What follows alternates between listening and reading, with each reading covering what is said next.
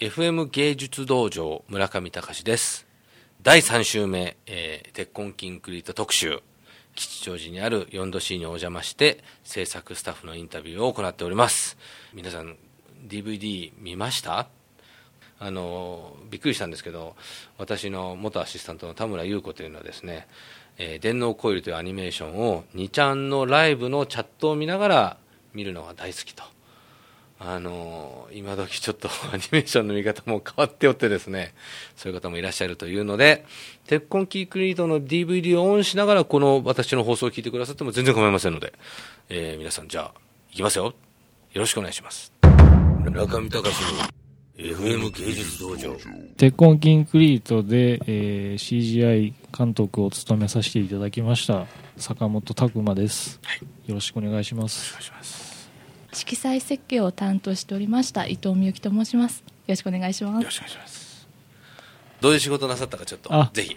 はい。まあ僕の方はもう CG に関わるありとあらゆる 3D もそうですし 2D 的なエフェクトからもう全体の全ての CG におけるチェックをまあしてました、うん、はい。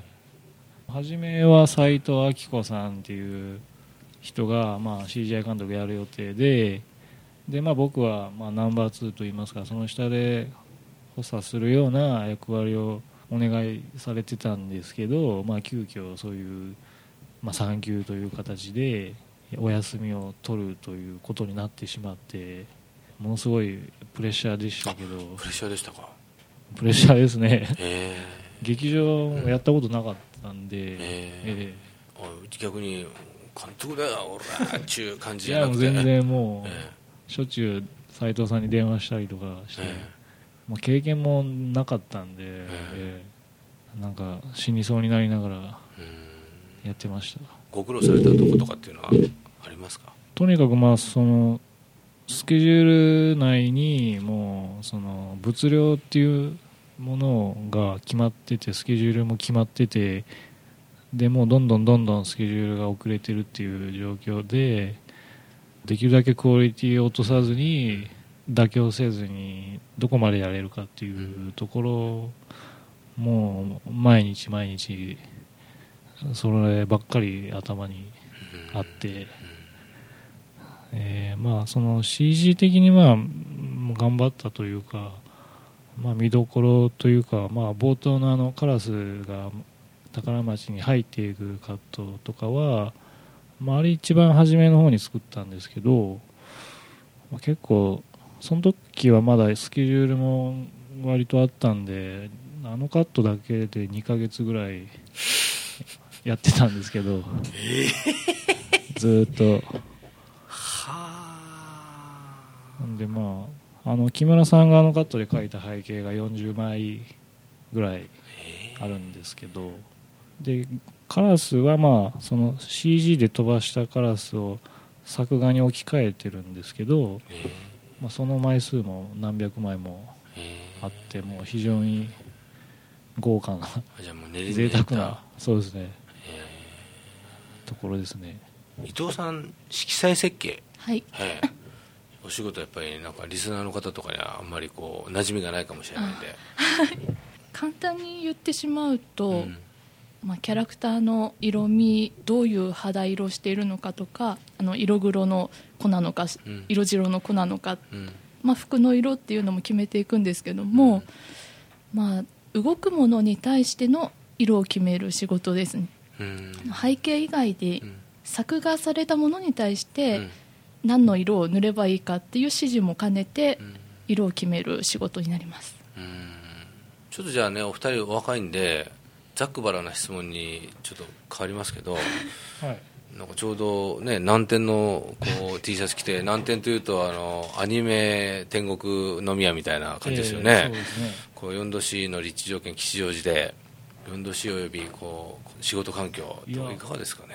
大変ですよねでも仕事そのものは。そうですね、うん、でも会社が吉祥寺にあるっていうのは、うん、多分相当恵まれてるっていうか、うんこんな街の中にあるのは、僕的にはもものすごいうれ嬉しいっていうか、うん。まあ、飲み屋もいっぱいあって。あお酒好きええ。彼女も、はい、ね、よしいの皆さんよく飲まれるんですか？いやでもそんなにね、はい。そんなしょっちゅう飲みに行ったりはしないですけど、まあ、うん。飲みに行くとみんな結構うん。好きなんでうん。割と長い間飲んだりししてるんですけど ちょ鉄痕の制作期間中もうん。そのメインスタッフ揃ってうん。飲みに行ったりとかさせてもらってマイクさんがようく南店に連れて行ってくれたんですよ。うん。もうそれでもう救いでしたよ私。やっぱり、うん。あの全然コミュニケーションないと、うん。もう頑張んなきゃ頑張んなきゃってちょっと気を張ったままになってしまうんで、そういう飲みの場とかでうん。いろんな話作品以外の話とかで親睦深められるのはすごいうん。気持ち的にも楽でしたしうん。すごい良かったです。他の作品でもそうなればいいなとか 思っちゃいますけど。他の作品もそんな感じじゃなくて？他の作品はどうでしょうね、まあいやでも結構そこんだけ長い間同じスタッフでやる作品ってないんですよなかなか。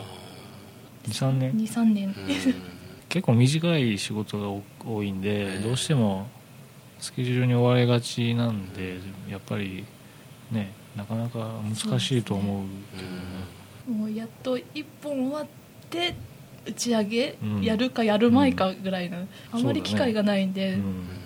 じゃあまあちょっとね短いんであれなんですけどね。最後にっていうわけじゃないですけどじゃあちょっとあの伊藤さんからはい。伊藤さんにとってはい。作品「鉄痕キングリート」はいどういう作品でしたかね。いやもう人生の財産です。ああいい。はい。財産。はい。もうずっと死ぬまで心に残ってくなと思ってます。え。ーそれが仕事の糧にもなるなと思ってます。うんいいですね。あありがとうございます。坂本さん。いやー僕もまさか僕原作すごい好きで学生の時から読んでたんで本当にこの仕事もできるっていうだけでものすごい幸せなことだと思ってまあそうですね僕も同じなんですけどやっぱりこの仕事できたっていうことがうん。今後の人生のすごい幸せなことだと思います。うん。僕これ見て業界変わったと思いましたよ僕アニメ僕すごい好きなんですよね。ええそれやっぱええ一枚の絵がこう動き始める瞬間のそう一番感それが一番感動的なんですよ僕にとっては。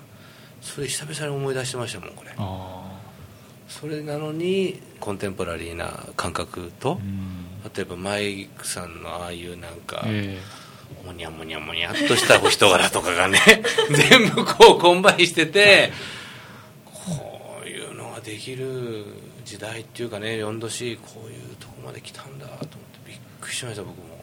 練り込まれてますよねこれ作品。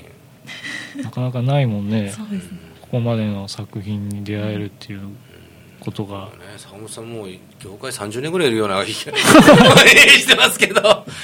ねえ最若手だっていう話なのに。